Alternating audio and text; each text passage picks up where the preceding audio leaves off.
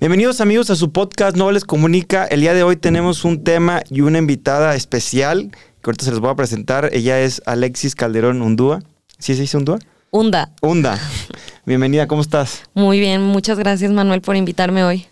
No, al contrario, esta es tu casa, esta es la casa de Nobles Comunica, donde lo que buscamos es compartir contenido de valor y ella tiene un mensaje y un proyecto que vale la pena ser escuchado, vale la pena que las personas conozcan y sobre todo también corran la voz, ahorita se los vamos a platicar, y todo tiene que ver con el cuidado de las personas y también el enfoque de lo que está hoy de moda, bueno, no, es que esté de moda, pero que sí está de mucho empuje de apoyar a la mujer, empoderar a la mujer, no solamente a la mujer, en general a muchas personas, pero tiene que ver con los cuidados, ahorita se los platico, pero antes la quiero presentar. Ella es Tapatía, feminista, estudió Relaciones Internacionales por el ITESO y ahora doctora en Empoderamiento Político de las Mujeres Mexicanas por la Universidad Autónoma de Madrid. ¿Qué tal? Eh? ¿Qué tal, Manuel? Sí, me gusta mucho la investigación.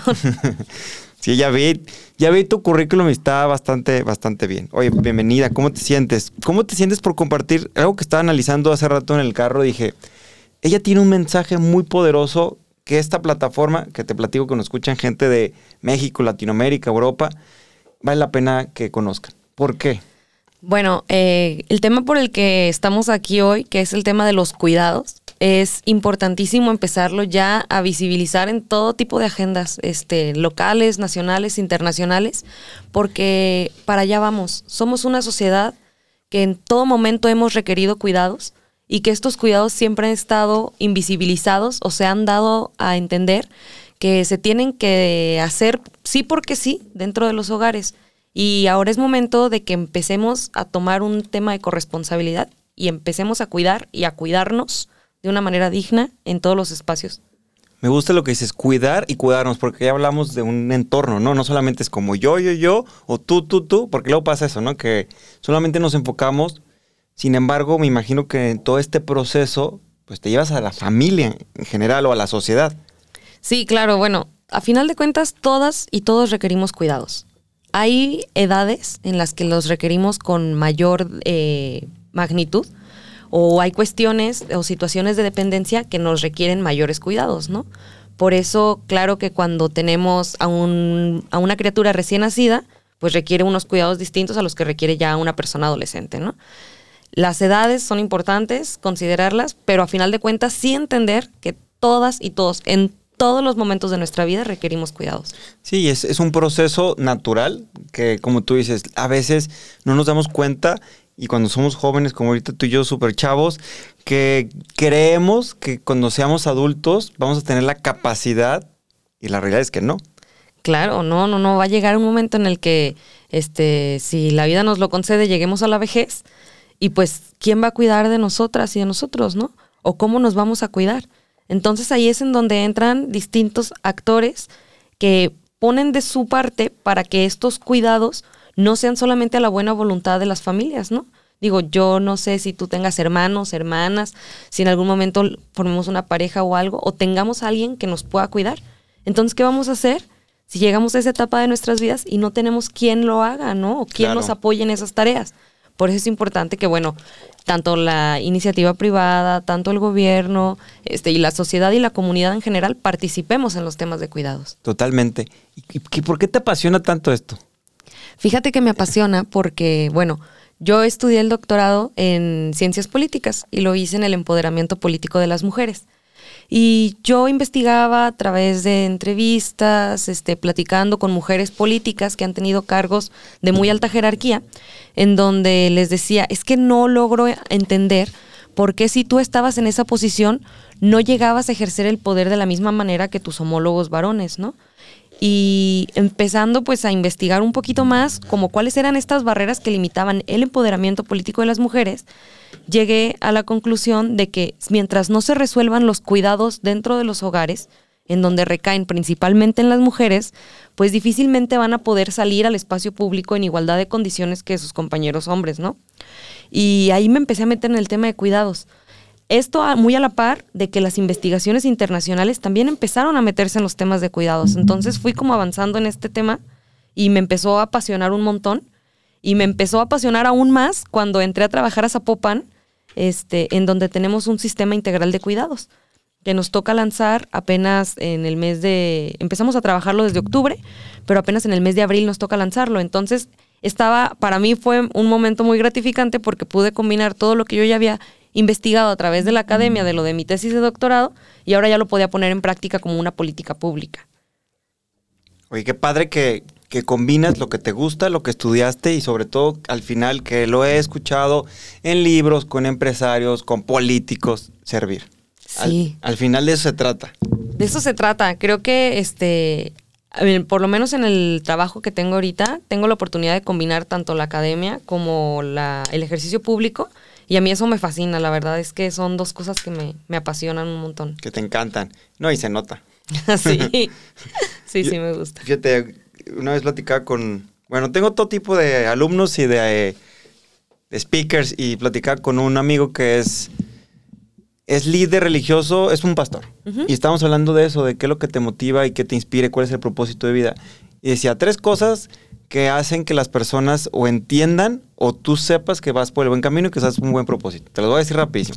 Primero, es algo que te gusta tanto que lo harías gratis. Digo, obviamente buscamos y ganamos porque tenemos que comer, pero lo harías casi gratis. Segundo, es algo que te gusta tanto que la gente te lo reconoce y te dice, oye, Alexis, tú que eres buenísima para eh, ayúdame. O sea, la gente te lo reconoce y tú también sabes que eres buena. Y la tercera es algo que cuando lo estás haciendo, se te va el tiempo. O sea, se te vas.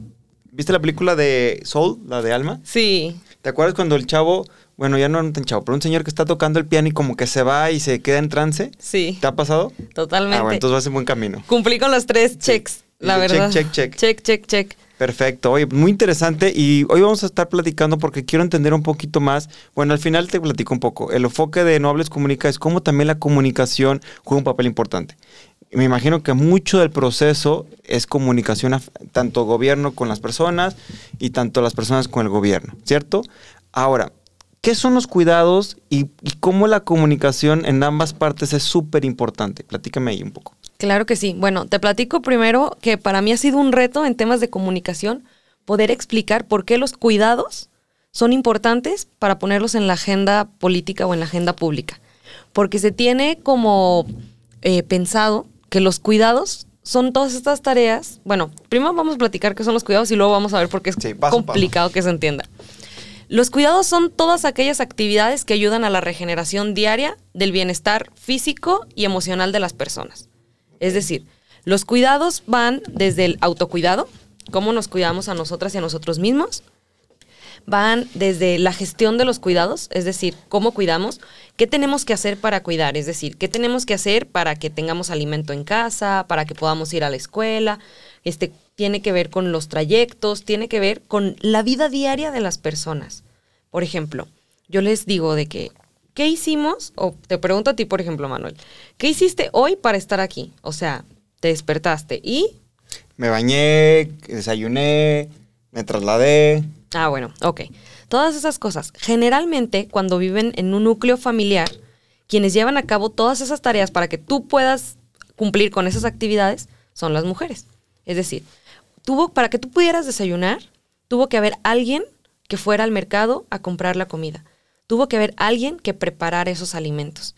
Para que te pudieras bañar, hubo que haber alguien que fuera al súper a comprar el shampoo, el jabón, tuvo que haber alguien que planche tus camisas para que te pudieras venir muy elegante como hoy para venir aquí al podcast, etcétera, ¿no? Todas esas actividades se dan generalmente dentro de los hogares y lo llevan a cabo tradicionalmente las mujeres, muy enfocadas en un rol maternal. ¿no? Que porque les toca, porque tienen ese instinto de cuidar por amor a la familia, ¿no? ¿Qué intentamos con el tema de los cuidados en las agendas públicas? Quitar la palabra amor de este tema de cuidados, ¿no? O sea, los cuidados son unas tareas y es un trabajo.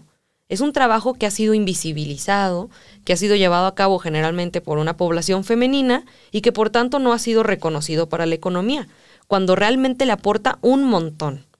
Y cuando hablamos del aporte a la economía, es, por ejemplo, todas estas tareas que yo te acabo de comentar, ¿qué pasaría si las hicieras fuera de tu hogar? Si tuvieras que desayunar en algún restaurante, si tuvieras que llevar tus camisas a planchar a una planchaduría, a lavarlas, pues te implica gasto, ¿no? Claro. Ah, bueno, pues todo ese trabajo se hace de manera no remunerada y al interior de los hogares. Esto, ¿qué genera? Pues genera una desigualdad, no solamente social, sino también una desigualdad de género, porque las mujeres ahora tienen que tener esta doble carga. Es decir, salen a trabajar al espacio público, pero además tienen que resolver todo el trabajo que se hace al interior de los hogares.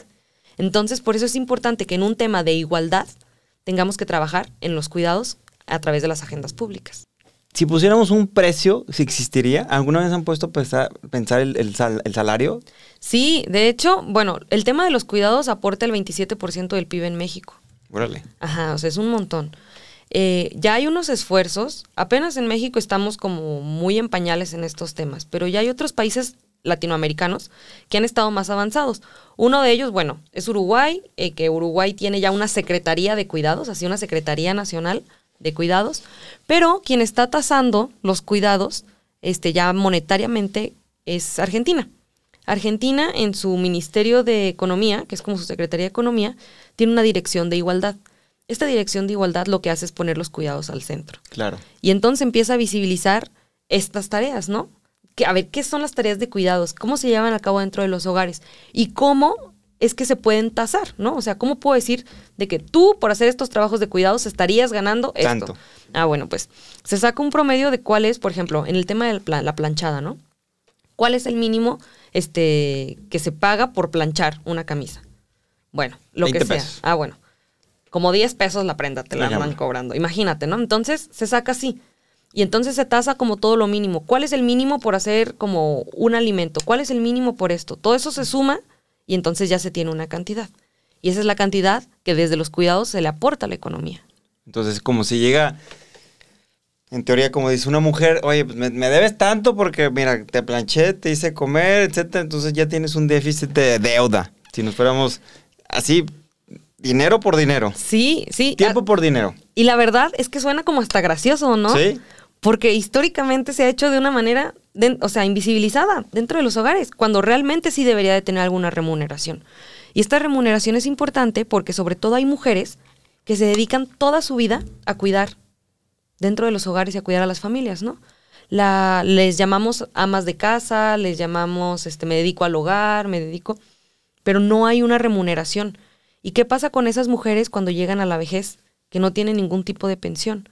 ¿O qué pasa con esas mujeres cuando viven en un círculo de violencia, que no tienen esta independencia económica para poder salir, ¿no? Entonces, por eso es importante sacar todas estas tareas de los cuidados de los hogares y no dejárselos en carga solamente a las mujeres. Y un ejemplo, ¿cómo lo sacas? Y ahí es donde me imagino que entra el proyecto. ¿Y cuáles determinas que sí realmente vale la pena? Porque me imagino que va a haber como estándares o también en el proceso también me imagino que has visto unos que ¿sabes qué? Voy a poner un ejemplo, ¿no? Que, que el marido que va y le compra caguamas. Estoy inventando algo, ¿no? Sí, sí, sí. sí, sí, sí. Y tú dices, eso, eso no es un cuidado, o sea, eso no entra de eso, no, no vale la pena, no sé, hacerlo. Claro. Bueno, este.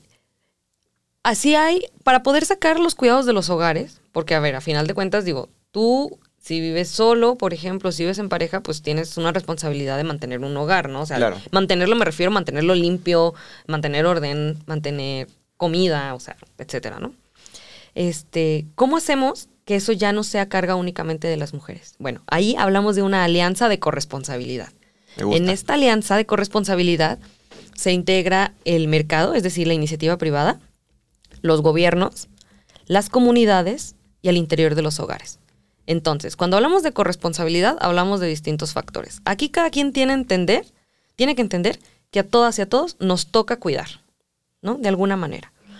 ¿Cómo trabajamos dentro de los hogares? Pues hablando de esta corresponsabilidad eh, de género, de hombres y mujeres, ¿no? Todas y todos tenemos que cuidar. O sea, esto no es chamba de mujeres. A mí, cuando les platico esto, les digo, es que tenemos que empezar desde casa, ¿no? Desde el hogar. Tenemos que empezar desde nuestro vocabulario. O sea, no es un, ¿me ayudas a lavar los trastes? Porque el hecho de decir ayudas significa que es mi tarea y que tú me vas a ayudar te ayuda un vecino a barrer, ¿no? Porque pues no es su casa y ella está barriendo, entonces él te ayudó a barrer porque de una vez se aventó tu patio, ¿no? Pero en casa no es un tema de ayuda, es un tema de división de tareas y de responsabilidades. Entonces, partimos de ahí. Vámonos ya como más a la comunidad. En el tema de la comunidad, los cuidados comunales son importantes porque además de que generas un tejido social sano, permites que este, tú, si ya estás haciendo unas tareas de cuidados, pues puedas apoyar al cuidado de otras personas que viven en tu comunidad para que ya no caiga en, en una sola familia, por así decir, el tema de los cuidados, ¿no? Yo les hablaba de las guarderías barriales, ¿no? Estas guarderías en donde ya hay una mujer que cuida este, a sus criaturas, entonces, ¿qué hace? Pues puede cuidar cinco o seis más de otras vecinas. ¿Qué pasa? Pues que las demás vecinas le dan una aportación mínima solamente por un tema de cuidados. No es una guardería, es un tema de cuidar. Es decir, ir por ellos a la escuela, darles de comer, ver que hagan sus tareas y esperar a que pasen por ellos o por ellas, ¿no? Este, este trabajo se remunera porque las demás vecinas dan una aportación se visibiliza, sí, se visibiliza, o una aportación que puedan tener como un margen mínimo. Un monto. Que pueda, claro, accesible. Así es, que le pague su trabajo que está haciendo por cuidar a otros niños y otras niñas y que pueda mantener y que pueda este, sustentar el tema de los alimentos si es que los niños lo toman ahí. Punto. O sea, es básico. Pero a esta mujer que ya cuida, pues ya como que le entra un ingreso por cuidar más, ¿no? Con la iniciativa privada, esto también es un tema muy importante porque las mujeres estamos saliendo al mercado. Hablo mucho de mujeres en los temas de cuidados, porque es en quien históricamente han recaído, ¿no? Claro. Pero me quedó claro que hace rato decías que no solamente se trata de mujeres. No. O sea, me queda muy marcado. Sí, sí, sí. No es una agenda de género per se, pero claro que influye en cerrar las brechas de desigualdad. En el tema de las iniciativas privadas, la iniciativa privada, a ver, ¿qué pasa cuando las mujeres salimos a trabajar? siempre tenemos que andar viendo quién nos va a cuidar a los hijos, en dónde vamos a dejar, que, si tiene servicio de guardería o no, si yo me embarazo, si tengo algún tipo de licencia de maternidad o no. Este, entonces, desde ahí de las empresas tenemos que empezar a poner un piso parejo de igualdad. Y este piso parejo de igualdad es decir que no solamente tiene que haber licencias de maternidad, sino que también tiene que haber licencias de paternidad. Porque si no, ¿cómo vamos a hacer a los hombres corresponsables también del cuidado, sobre todo de las criaturas, ¿no? Cuando nacen. Aquí en México, por ley, son cinco días que se les da de paternidad. Pues en cinco días, la verdad es que uno no se hace responsable de la crianza, ¿verdad? ¿Qué pasaría si los permisos de paternidad fueran más extendidos? Si fueran de mayor duración y que además estuvieran remunerados al 100%. Súper pues la mayoría de los hombres los tomaría. Ya no sería como un tema de, ay, la ayudo en lo que sale del hospital y se acomoda en la casa. Ya sería un tema de, oye, también yo quiero disfrutar a mi criaturita que acaba de nacer o que acaba de llegar, ¿no? Porque también aplica para temas de adopción. Este, quiero em, involucrarme en la crianza de mis hijos y de mis hijas. Entonces, bueno, la iniciativa privada también empezar a ser eh, más consciente de estos temas de cuidados, de cómo podemos compatibilizar los cuidados con el trabajo. Hay un estudio súper interesante que sacan unas universidades en Estados Unidos. Es del, como del 2015, pero yo me imagino que ha de seguir súper vigente. Este, en donde les hacen unas preguntas a las personas de recursos humanos que toman las decisiones para elegir a los CEOs de las empresas. Entonces les dicen de que, a ver, ¿cuál es el perfil que eligen para ser CEO de una empresa? Y lo dividen como en temas de género, ¿no? Claro. ¿Qué, qué características tiene que tener un hombre para ser un CEO? y dicen de que, bueno, pues que sea un hombre responsable. Y por responsable eh, buscamos distintas variables. Una de ellas es que tenga familia, de preferencia que sea un hombre que esté casado, que tenga hijos e hijas, este, que tenga, que sea estable eh, en un lugar, ¿no? Y luego que, ah, ok, ¿y cuáles son las características que buscan en una mujer para que sea una CEO? Pues que no tenga ningún tipo de compromiso, es decir, de preferencia que sea una mujer soltera, que no tenga un compromiso formal, este, que no este, tenga familia. Y dices... Todo lo contrario. Todo lo contrario. Entonces, ¿por qué están eligiendo perfiles todo lo contrario dependiendo del género o el sexo? Y dicen, no, pues porque con los hombres se da por hecho que ya tienen todo resuelto. Si están casados y tienen hijos, van a ser personas que van a quererse responsabilizar por su familia y que además ya van a tener resuelto todo el tema de cuidados dentro de sus hogares. Van, es decir, van a poder estar disponibles 24/7 para las empresas. Y con las mujeres, mientras menos apegos o menos relaciones sociales o familiares tengan. Más efectivas, en teoría. Para una empresa. Entonces, ahí, desde ahí empiezas a ver este, cómo también la iniciativa privada tiene que involucrarse en estos temas de cuidados y de corresponsabilidad. Y por último, pues tenemos al gobierno. Al gobierno a través de sus políticas públicas, que no sean asistencialistas, es decir, no te ayudo porque yo soy papá gobierno y te voy a dar de comer, sino que vean por ciudades pensadas en cuidar. Y cuando hablamos de ciudades pensadas en cuidados, no solamente nos enfocamos en programas sociales, sino también estamos hablando de la movilidad. Estamos hablando de las áreas eh, públicas, de los parques, de los jardines. Y te voy a poner ejemplos bien básicos así de cómo la política pública del diseño del espacio es importante para el tema de cuidados. En los parques o en las plazas, que haya muchas bancas. ¿Por qué? Porque si no hay bancas, las personas mayores difícilmente pueden salir a pasear. Claro. Porque tienen que estarse sentando cada determinado tiempo porque se cansan. Sí. ¿Y qué pasa si llegan a una plaza en donde no hay bancas? No van a ir. Pues no van a ir porque no se pueden sentar. ¿Qué pasa con el tema del transporte? Cuando tenemos un transporte público que no tiene rampas, en donde no se pueden subir ni las personas de la tercera edad ni las personas con algún tipo de discapacidad. ¿No? Este, pues eso es eh, algunos como ejemplos de políticas públicas que no van como per se en un tema asistencialista de programa social, pero que sí en un diseño de ciudad pensada en cuidados.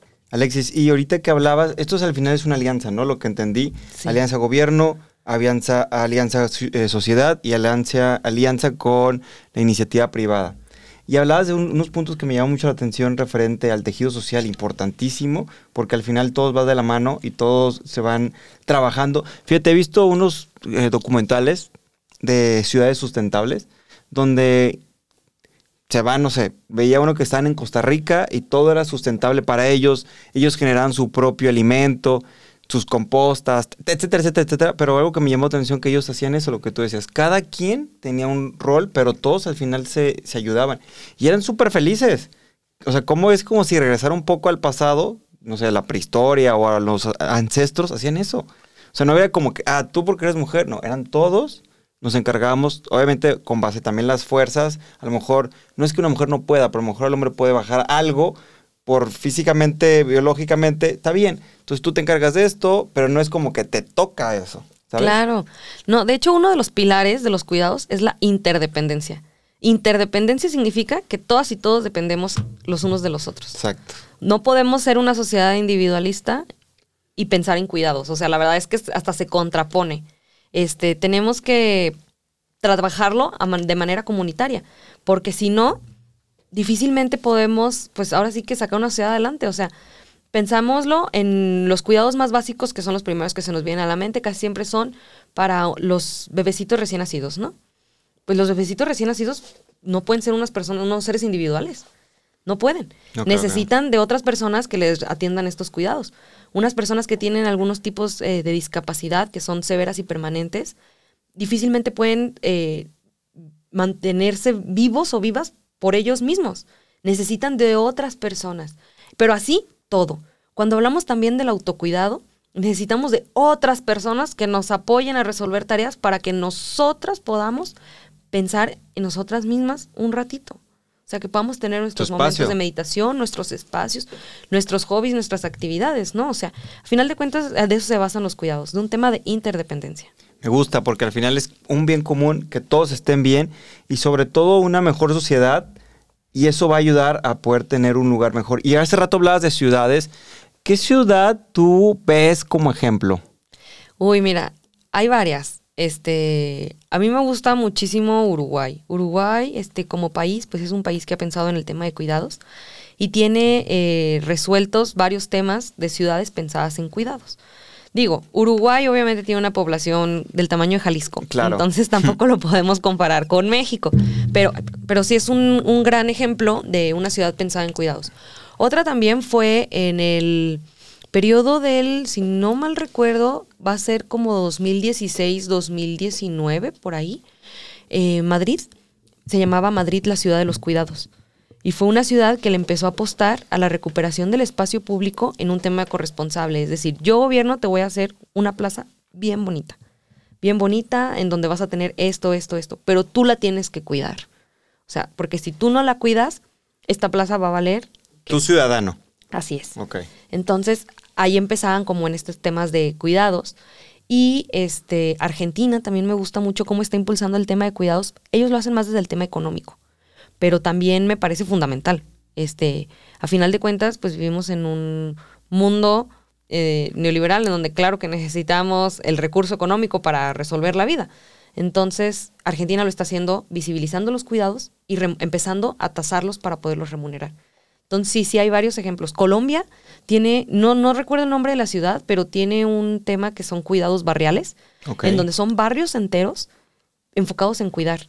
Es decir, los espacios públicos están pensados en cuidados, este, hay muchas redes de cuidados comunitarios, de vecinas y vecinos que se apoyan para cuidar a personas de la tercera edad, a niñas y a niños, a gente con discapacidad, etcétera. Y eso a mí me, pues la verdad es que sí son un ejemplo y queremos de alguna manera que, por lo menos en Zapopan, en el municipio en el que estamos, empecemos a ser un referente no solamente estatal, sino nacional en temas de cuidados. Sí, algo que me llevo y lo había escuchado en otros lugares, hacer comunidad. Y creo que cuando hacemos comunidad y decían, y hay una frase, ¿no? Que si quieres ir rápido, ve solo, pero si quieres llegar lejos, ve con alguien, acompañado. Entonces aquí me da sentido porque al final de eso se trata. O sea, si que yo necesito cuidar a una cierta cantidad de personas, pues obviamente en con grupo va a ser más fácil que se pueda lograr a, a- a diferencia de que sea una persona. Sin embargo, sí creo que es un reto y es, una pregunta que te quiero hacer. Tío, además de eso, ¿qué tan difícil y retador ha sido crear la comunidad? Y la segunda pregunta, ¿cuál es el reto que más has tenido en este proceso? Bueno, es claro que es complicado. El principal reto es lograr llegar al imaginario colectivo en el que las personas entiendan qué es cuidar, qué son los cuidados y por qué son importantes. Porque pues los pensamos como unas tareas básicas de la vida, ¿no? O sea, como, ah, es que normal, este lo haces y cuidas y ya está. Pero este eso, el empezar, el principal reto y que es como la primera etapa en la que estamos desde el proyecto aquí en Zapopan, es tema pedagógico. ¿Qué son los cuidados? ¿Por qué es importante hablar de cuidados? ¿Por qué tenemos que pensar en cuidar? Este, por eso hemos tenido algunos foros, unas mesas de trabajo, algunas capacitaciones para las personas que llevan a cabo todo el tema del sistema integral de cuidados. Para poder entender primero por qué es importante hablar de cuidados. Ese es el principal reto. Creo que si lo empezamos a, en- a comprender y a entender, este, podemos transmitirlo a las demás personas, ¿no? Este, podemos hacer que las comunidades empiecen a entender, claro, de cuidar, porque a final de cuentas, todas y todos cuidamos. Nada más es cuestión de ponerle ese nombre, Título. Eso, y empezar a valorizarlo como un trabajo. Es como ya lo haces, eso que haces, ahora nada más lo vamos a institucionalizar o, Así es, o, o como le quieras llamar, pero bueno, te tienes el enfoque y vamos a hacer eso. así es. Oye, y ahorita que hablabas de pedagógicos, me imagino que es educar al final de cuentas, ¿no? Es educar a la sociedad, hacer. Y esos foros, veía que hubo un foro que tiene un nombre que se llama Nos Toca Cuidar. Ese foro es cada cierto tiempo, llevas expertos, algo así, vi. Platícame eso. Sí, mira, nos toca cuidar es la como la campaña permanente que tenemos del sistema integral de cuidados en Zapopan. Todo es nos toca cuidar.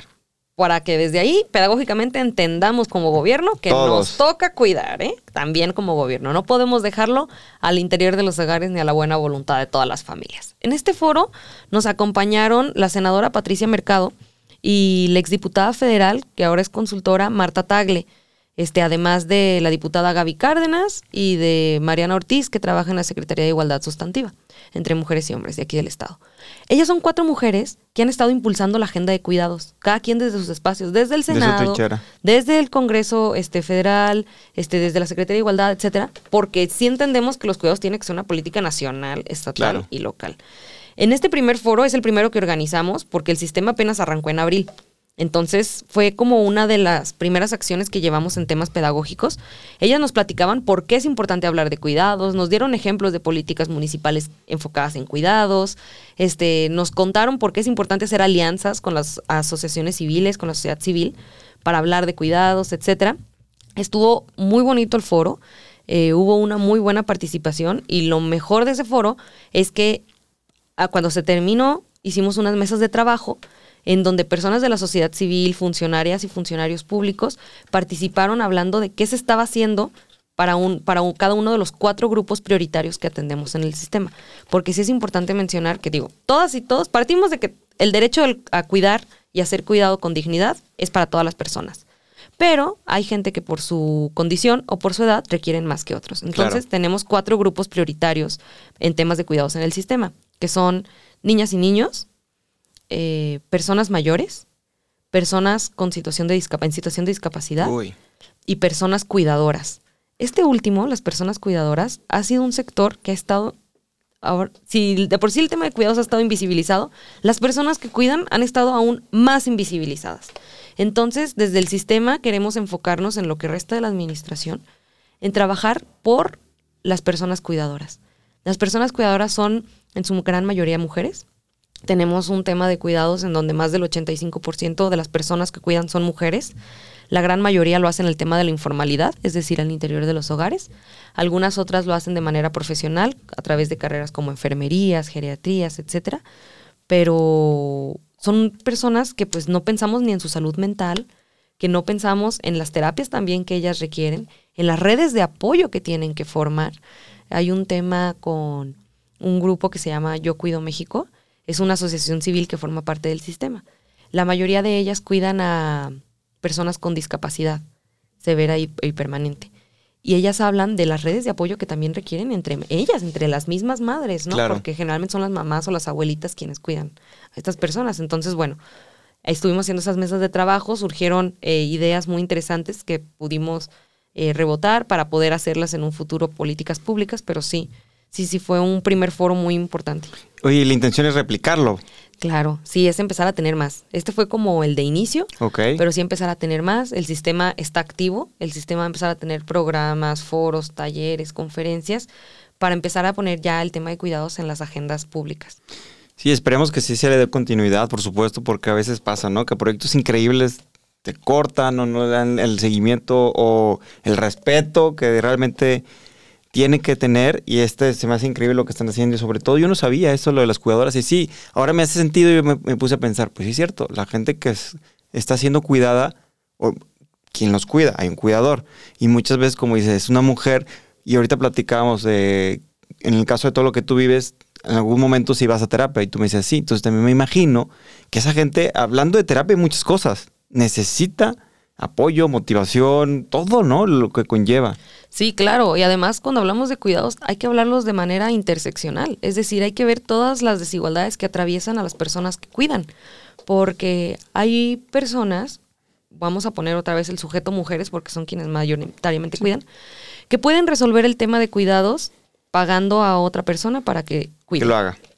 Pero ¿quién cuida a las personas, a los hijos de quienes cuidan? ¿Sí me entiendes? O sea, ¿quién cuida a los hijos de las cuidadoras?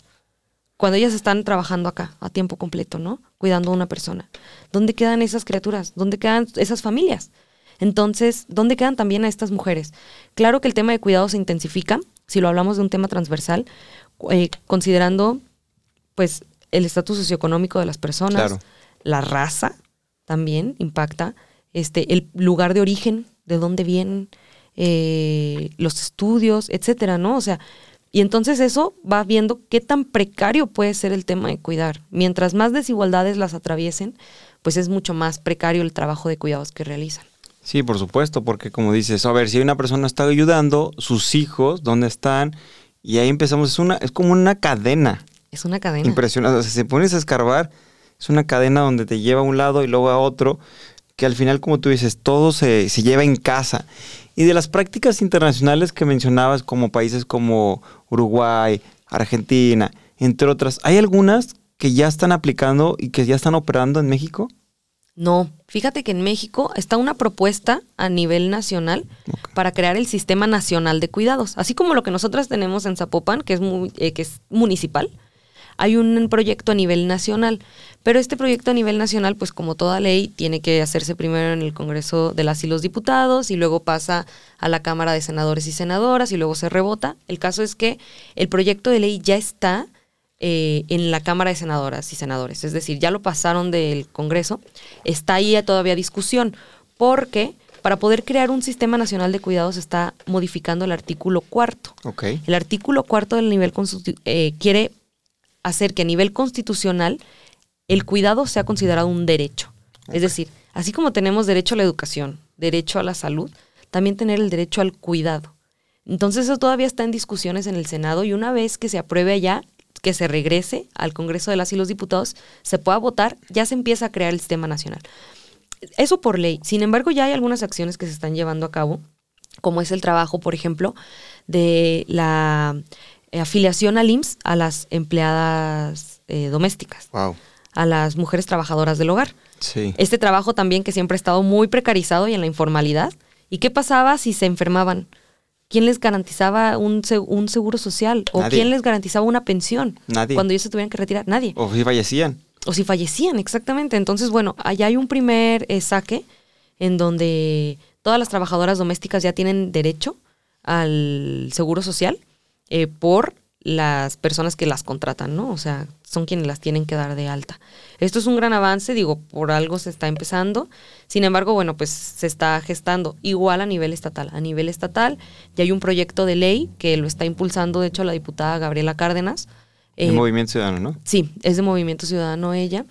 Ella fue quien hizo el reglamento en Zapopan cuando era regidora y ahora que está de diputada local está impulsándolo a nivel estatal, ¿no? También está en un tema de proyecto de ley, se está trabajando, pero pues sí, la idea es que también haya un sistema estatal. Entonces, como Zapopan es ahorita el primer municipio en el estado y prácticamente es de los primeros en México, en México solamente hay cinco reglamentos para hacer sistemas eh, de cuidados Ok.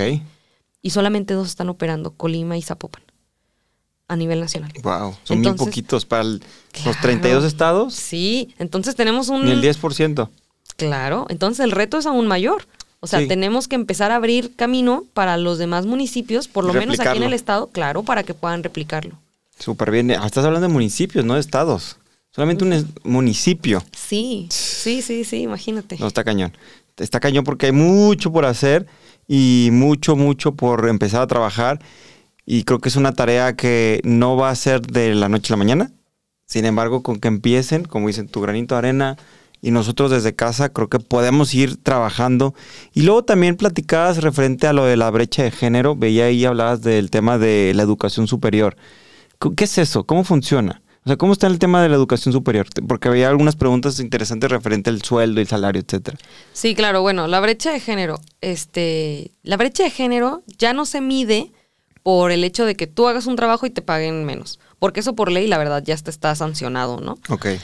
Todavía hay, obviamente todavía hay empresas que lo hacen. De hecho, acabo de ver este un tuit de un colegio en Nayarit, en donde estaba buscando maestra y maestro de inglés a tiempo completo, y al maestro de inglés le iban a pagar 8.500 pesos y a la maestra de inglés 6.500, y las funciones y tareas eran las, Las mismas. mismas. Entonces, bueno, esto viene desde la década de los 80. En la década de los 80 la incorporación de las mujeres al mercado laboral pues se da como en masa, o sea, se da mayor, porque las mujeres pues ya tenían derecho a la educación, entonces ya habían estudiado una carrera universitaria y ya podían salir al mercado. ¿Qué pasaba? Pues que todavía el imaginario colectivo era que en las familias nucleares hay un proveedor y ese proveedor es el hombre. Claro. Entonces, pues, ¿qué les vamos a pagar a las mujeres para que vengan a trabajar? Pues un sueldo simbólico. Hay una teoría económica de la, de la década de los ochentas que se llama sueldo lipstick. El sueldo lipstick es esta, explicaba esta brecha de género, en- brecha salarial de, por género, en donde a las mujeres se les pagaba menos porque, a final de cuentas, su sueldo o su salario lo iban a utilizar para su lipstick o para sus cositas, no para mantener a una familia. Claro. ¿no? Esta idea todavía persiste, todavía se cree que el proveedor es el Sí, lo he hombre, escuchado. ¿no? Entonces, ya cuando hablamos de brechas de género, ya no hablamos de un tema de que me pagan menos por hacer un mismo trabajo, pero es que me sitúan a mí como mujer en lugares de menor jerarquía dentro de una empresa. ¿No? Tienen los lugares de menores jerarquías y por tanto, pues son los lugares que reciben menores sueldos. Claro. Este, ahora ya en las universidades, prácticamente en toda América del Norte, es decir, Estados Unidos, Canadá y México, es mayor el porcentaje de mujeres que terminan una carrera universitaria. Aquí en la Universidad de Guadalajara la matrícula de mujeres es del 52% frente al 48% de hombres. Y ya hay algunas eh, carreras que antes eran tradicionalmente masculinas, como la carrera de, como la licenciatura en Derecho, este, otras administrativas también, este, en donde ya son más las mujeres quienes están cursando estas carreras frente a los hombres, ¿no? Es decir, ya no hay ese pretexto de que es que no hay mujeres preparadas, porque a ver, mujeres preparadas las hay, ¿no? Sí, la muchísimas. matrícula universitaria nos lo está diciendo. Pero ¿por qué todavía no podemos cambiar este imaginario en donde sea solamente el sexo masculino quien tenga que eh, proveer un hogar, una familia, etcétera? Entonces ahí es donde nos hablamos de brechas laborales eh, y brechas salariales por género.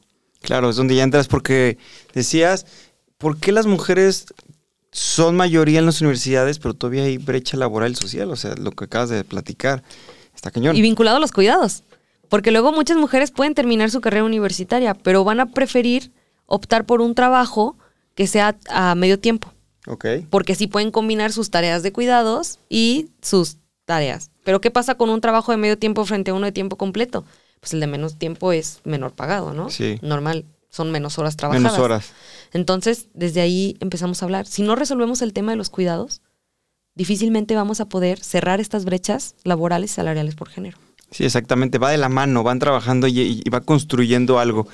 ¿Y cuál sería la brecha, la brecha de salarios ideal? Digo, a lo mejor suena muy, como te- una respuesta muy evidente, ideal, ahorita en el proceso que estamos actualmente. Y la segunda pregunta es, ¿cuál sería la igualdad de género ideal, tanto gobierno como socialmente? Bueno, ahorita tenemos una brecha de género en México del 87%. Es decir, por cada mil pesos que gana un hombre, una mujer gana 870. ¿Ok? ¿No? No, ya no está tan desfasado, pero todavía no está igualado. Claro, todavía no hay una igualdad. Exacto. Entonces, este, creo que no, no debería de existir esta brecha salarial por género. O sea, no, no, ni siquiera Ni, tiene ni el nombre. nada, ni siquiera tiene un fundamento. O sea, Claro. eso automáticamente nos dice que por el hecho de nacer con unos genitales eres menos capaz que otra persona Ya. para hacer un trabajo. Y pues la Ya. verdad es que no lo creo. Este, entonces, bueno, ni siquiera debería existir. ¿Y cuál es el piso de igualdad que tendríamos que tener, el ideal? No, pues el ideal sería donde todas las personas pudiéramos ser y hacer lo que queramos sin distinción de sexo, de género, ni de preferencias eh, u orientación sexual. Este, un país o un lugar, una sociedad en donde seamos completamente libres, en donde podamos este, trabajar para tener un tejido social sano, este, en donde ya no, si cerramos, empezamos a cerrar estas brechas de desigualdad, obviamente empezamos a cerrar otras tipo de cuestiones, ¿no? Como es la violencia hacia las mujeres, como es esta carga estereotipada que no solamente afecta a las mujeres, sino también Sí. a los hombres, este, estas agresiones, estos temas de brechas de género, de brechas Feminicidio. feminicidios, brechas en la política, ¿no? Que en donde también, eh, pues por cuota ya hay muchas mujeres que pueden entrar, pero todavía no creas que el imaginario nos colectivo nos dice que queremos tener a mujeres que sean quienes sostenten el poder. Entonces, empezar a, a imagi- a cambiar eso, claro que puede crear sociedades más justas, sociedades que sean más igualitarias, sociedades que sean más libres. Oye, ¿crees en cuánto tiempo haya una presidenta mujer, en tu opinión? En México, La bueno, verdad. Tío, es tu, tu punto de vista. Híjole, no lo sé, me encantaría que fuera pronto. Este, sé que para la siguiente elección ya hay algunas mujeres que se quieren candidatear nuevamente. En México hemos tenido eh, pocas, muy pocas candidatas, ni siquiera hemos llegado, creo que ni a 10 mujeres candidatas a presidentas. Entonces, imagínate, con todos los años de democracia que tenemos, pues ya era para que algo. Eh, yo espero que pronto podamos tener una mujer, porque no por el hecho de que sea una mujer presidenta, sino por lo que implica y la carga mental que conlleva. Totalmente. Porque si las niñas empiezan a ver esos ejemplos y esas referencias, empiezan a creérsela. Totalmente. Yo creo que primero sería Estados Unidos, es mi opinión, y luego sería México. Siento yo. Porque Sí. sería como ya ves que muchas de las acciones, ah, ellos, ellos lo hacen, si ya pudieron, nosotros también, creo. Yo me puedo equivocar. Híjole, pues no lo sé, pero ojalá sea muy pronto. Espero que sea aquí o allá, porque al final, Sí, mientras más mujeres presidentas hayan, van a haber más niñas en cualquier espacio del mundo que tengan esa aspiración y que puedan luchar para conseguir sus sueños. Que no les van a decir, tú no puedes. Sí, porque un ejemplo, yo tengo una alumna que, que dice, bueno, decía, yo quiero ser la primera mexicana, ser astronauta. Tío, ya hay una que fue, pero ella decía, yo quiero ser, quiero ser. Y también tengo otra alumna que dice, yo quiero ser presidenta, etcétera. O sea, está padre, pero te estoy hablando de una de miles que tienen ese tipo de aspiraciones a laborales o acciones laborales en teoría de hombres. Sí, no, En no, teoría. pero por una, por ella vale la pena. Por esa niña vale la pena que tengamos cada vez más referentes mujeres en posiciones de toma de decisiones, en posiciones de liderazgo, en distintos espacios. Y fíjate que hoy por hoy en lo que yo hago de los cursos de comunicación y oratoria, es impresionante porque, bueno, el 70-80% de mis alumnas o los alumnos son mujeres. Y, es, y veo como un empuje que trae ahorita la mujer de capacitarse, prepararse, de hacer la diferencia impresionante. ¿Cómo estás viendo tú la mujer en la actualidad? Sí, pues muchos años nos dijeron que no éramos capaces, que no estábamos preparadas, que nuestro lugar era dentro de las casas, cuidando a la familia, y pues ya nos dimos cuenta de que no, de que no tiene por qué ser así. este, que nosotras también tenemos todo el derecho de participar en el espacio público, de participar en las actividades que nos gusten, que queramos hacer. Entonces yo sí veo una, un cambio generacional este, importante en estos temas, de recuperar el espacio público, de salir a trabajar, de salir a estudiar y de cumplir como nuestros sueños. Sí, totalmente. Sí, la verdad, yo lo veo y les digo, en un futuro, y, primero me equivoqué de palabra, dije, la mujer va a controlar. Y dije, no, ¿sabes qué? Controlar no está bien dicho. La mujer va a ayudar o a sumar como líder en muchísimos puestos, ¿verdad? Porque la palabra controlar puede tener una connotación negativa. Sí, no, claro, claro. Sobre todo si nos metemos a los temas de poder, ¿no? O sea, ¿para qué queremos a más mujeres en el poder si el poder se va a seguir llevando igual y va a seguir generando desigualdades? Necesitamos mujeres que transformen el poder. Exactamente. Dije, no, ¿sabes que Esa palabra no le voy a decir, mejor transformar. Oye, y ya, ya casi terminamos. Alexis, una pregunta. ¿Cómo visualizas, ahorita con todo lo que hemos platicado, de igualdad de, brecha de género, hay tema de cuidados. ¿Cómo visualizas a México en los próximos 5 o 10 años? Con todo esto que tú estás haciendo, la verdad. Eh, bueno, 5 años, eh, en 5 o 10 años, o sea, como a, muy corto plazo, yo sí veo un país que ha, ha empezado a, a, despertar en ciertas maneras, sobre todo en temas que se tratan con empoderamiento de las mujeres, porque yo me doy cuenta con las marchas del 8 de marzo. Eh, para mí las marchas del 8 de marzo son importantes. Tengo años saliendo a marchar y pues siempre éramos muy poquitas, ¿no? ¿Qué pasa ahora? Que ya son marchas multitudinarias de mujeres que nos atraviesan este, distintos tipos de violencias. ¿no? No importa este, el lugar en el que estemos ni dónde estemos, hemos sido víctimas de algún tipo de violencia. Y eso nos llama a decir, ya no queremos esto. ¿Por qué? O sea, ni somos eso, esa mentira de que el sexo débil, no hay ningún sexo débil, somos personas y queremos ser tratadas igual, ¿no? Sí veo un cambio en ese sentido. Eh, veo un cambio también en el tema de políticas enfocadas en igualdad. Sí creo que ya el reclamo social es importante. Claro. Este, sí veo como un avance en ese sentido. Yo espero que en 10 años ya podamos tener un sistema nacional de cuidados que esté funcionando muy bien, que tenga una secretaría de cuidados, este, a nivel secretaría, este, que se enfoque en cuidar a todas las personas. Este, y sí, yo sí veo un país que tiene que despertar. Ya no podemos ser tolerantes ni omisos a lo que estamos viviendo, a estos altos índices de violencia, no solamente contra las mujeres, sino con la población en general. Eh, tenemos que empezar a, cambiar, tenemos que empezar a, a hacer más cooperativo, dejarnos de lo individual y a empezar a cooperar más entre nosotras. Que ahí entra mucho la empatía. Oye, ¿y qué, qué opinas? Tío, esa pregunta me gusta de repente cuestionarla con gente que está fuera del medio. ¿Qué opinas de las reinas de belleza y los concursos de belleza? Desde ah. tu punto de vista. A mí no me gusta nada. No me gusta nada. Y te voy a decir algo. Antes sí me gustaban, ¿eh? Cuando era niña me encantaba verlos. Pero, ¿qué me empezó a crear? Me empezó a crear un montón de inseguridades en la adolescencia. Porque, a ver, yo no iba a tener el cuerpo que tenían esas reinas de belleza. Y si eso era lo bonito, pues entonces yo estaba muy, muy, muy alejada de lo bonito. Y me empezó a crear un montón de inseguridades. Luego que me doy cuenta, a través de los grupos feministas, pues me doy cuenta de que muchas compañeras pasaron por lo mismo que yo pasé. Y que, que entonces, ¿a qué conclusión llegamos? Pues que esos concursos de belleza lo que hacen es que estereotipan un modelo único de belleza con unos cuerpos o con unos rasgos, unas características que nadie tiene que las tienen una mujer en específico y que mientras más te alejes a lo que ella es físicamente, pues más fea y menor valor social puedes llegar a tener. Eso está mal. Tampoco me gusta el hecho de que a una mujer se le empodere o se le valore por su belleza física. Claro. Cuando hay otros componentes que nos hacen personas inteligentes, que nos hacen personas este, libres, que nos hacen personas este, capaces. Y creo también que el, el, sexualizar los cuerpos de las mujeres sigue recayendo en un tema de violencia contra las mujeres. Entonces, si tú ves a la mujer como un objeto sexual que solamente se está paseando con un vestido bonito y que lo que ella, como es, ella es físicamente, estereotipa un tipo de belleza, pues entonces este, estamos mal. Sí, súper bien. Respeto muchísimo tu respuesta. Te voy a compartir un poco. Yo trabajo mucho con reinas y he trabajado con mis universos, etcétera. Sí hay una evolución y hoy ya, al final depende mucho del concurso. Ahora sí que hay miles de opciones y sí, ya le están apostando mucho al tema de una mujer integral.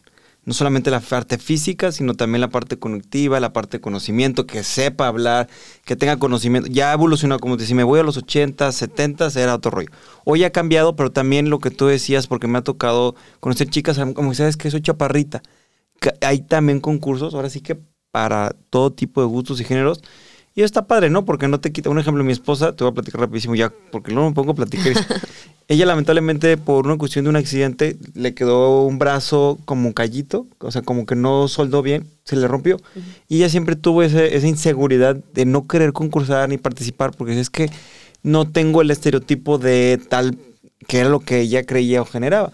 Lamentablemente. Entonces ya después te das cuenta que realmente hoy pro ya puede ser cualquier persona, pero sí entiendo lo que me dices, porque es lo que vemos. Sin embargo, sí, ya ahora hay desde mi señora hasta chaparrita, o bueno, de mis petit, de tinte, lo que quieras. Al final sí te gusta. Es una competencia, pero sí, me quería preguntarte, quería escuchar tu punto de vista y gracias. Por último, la frase o la pregunta del millón. Me gusta siempre preguntarles, que es el eslogan de nuestra marca, ¿qué para ti significa o entiendes no hables, comunica? ¿Qué te viene a la mente? Eh, bueno, que lo importante aquí es la comunicación, no es hablar por hablar, no es soltar un montón de palabras, sino es comunicar y transmitir una idea, transmitir varias ideas, transmitir nuestros pensamientos. Entonces, yo estoy muy a favor de eso. Este, la verdad, a mí me gusta comunicar. Eh, creo que además tengo unas chambas en donde tengo que comunicar lo que se está haciendo y todo para que no pase desapercibido. Y me gusta mucho el eslogan. Claro, tienes que transmitir, conectar. Entonces creo que lo tienes que hacer todos los días. Perfecto. Y ese es el objetivo. Oye, Alexis, pues vamos terminando. La verdad, pudiéramos platicar. Bueno, primero un aplauso por. no lo había puesto por ahí está. Gracias. Me encantó lo que platicamos. Mira, llevamos casi la hora y pudiéramos seguirle y seguirle. Y hace rato te dije, ¿te acuerdas? Cuando haces algo que te gusta, se te va el tiempo. Y así pasó. Entonces, muchas gracias por estar aquí. La verdad, compartiste información muy valiosa. Sé que hay más información. ¿Dónde te podemos seguir? ¿Dónde podemos seguir recibiendo información? Si alguien quiere sumarse, si alguien quiere conocer más referente a los cuidados, ¿dónde sería el lugar? Bueno, yo soy muy activa en Twitter. Yo soy de esa generación que no lea yo al TikTok y el Facebook ya me aburre, entonces yo soy muy de Twitter. Mi Twitter es arroba alexicu, A-L-E-X-I-C-U. Este, ahí me pueden seguir, eh, yo ahí comparto todo, ahí subo toda la información. Este, tengo mis redes abiertas, entonces también Alexis Calderón en Facebook y en Instagram arroba alexisq91. Perfecto, ya te empecé a seguir en Twitter. Muy, bien. Yo, yo no soy tan activo, pero sí me gusta leer noticias y estar como informado. Muy bien, Alexis. Pues gracias nuevamente por estar aquí. Gracias, chicos. Si les gustó, dejen ahí sus comentarios en eh, Apple Podcast. También va a estar en Spotify y en todas las plataformas lo vamos a estar compartiendo. Dejen ahí también sus cinco estrellitas si les gustó el material, si les gustó lo que vieron. Y también en Instagram, yo estoy como Manuel Muroa, TikTok también. Mande un mensaje de qué más temas les gustaría que escucháramos, qué otros tipos de invitados les gustaría que trajéramos, porque esta es su casa. Así que, Alexis, nuevamente gracias por estar aquí. Y bueno, como siempre termino, recuerden chicos, no hables, comunica. Hasta pronto.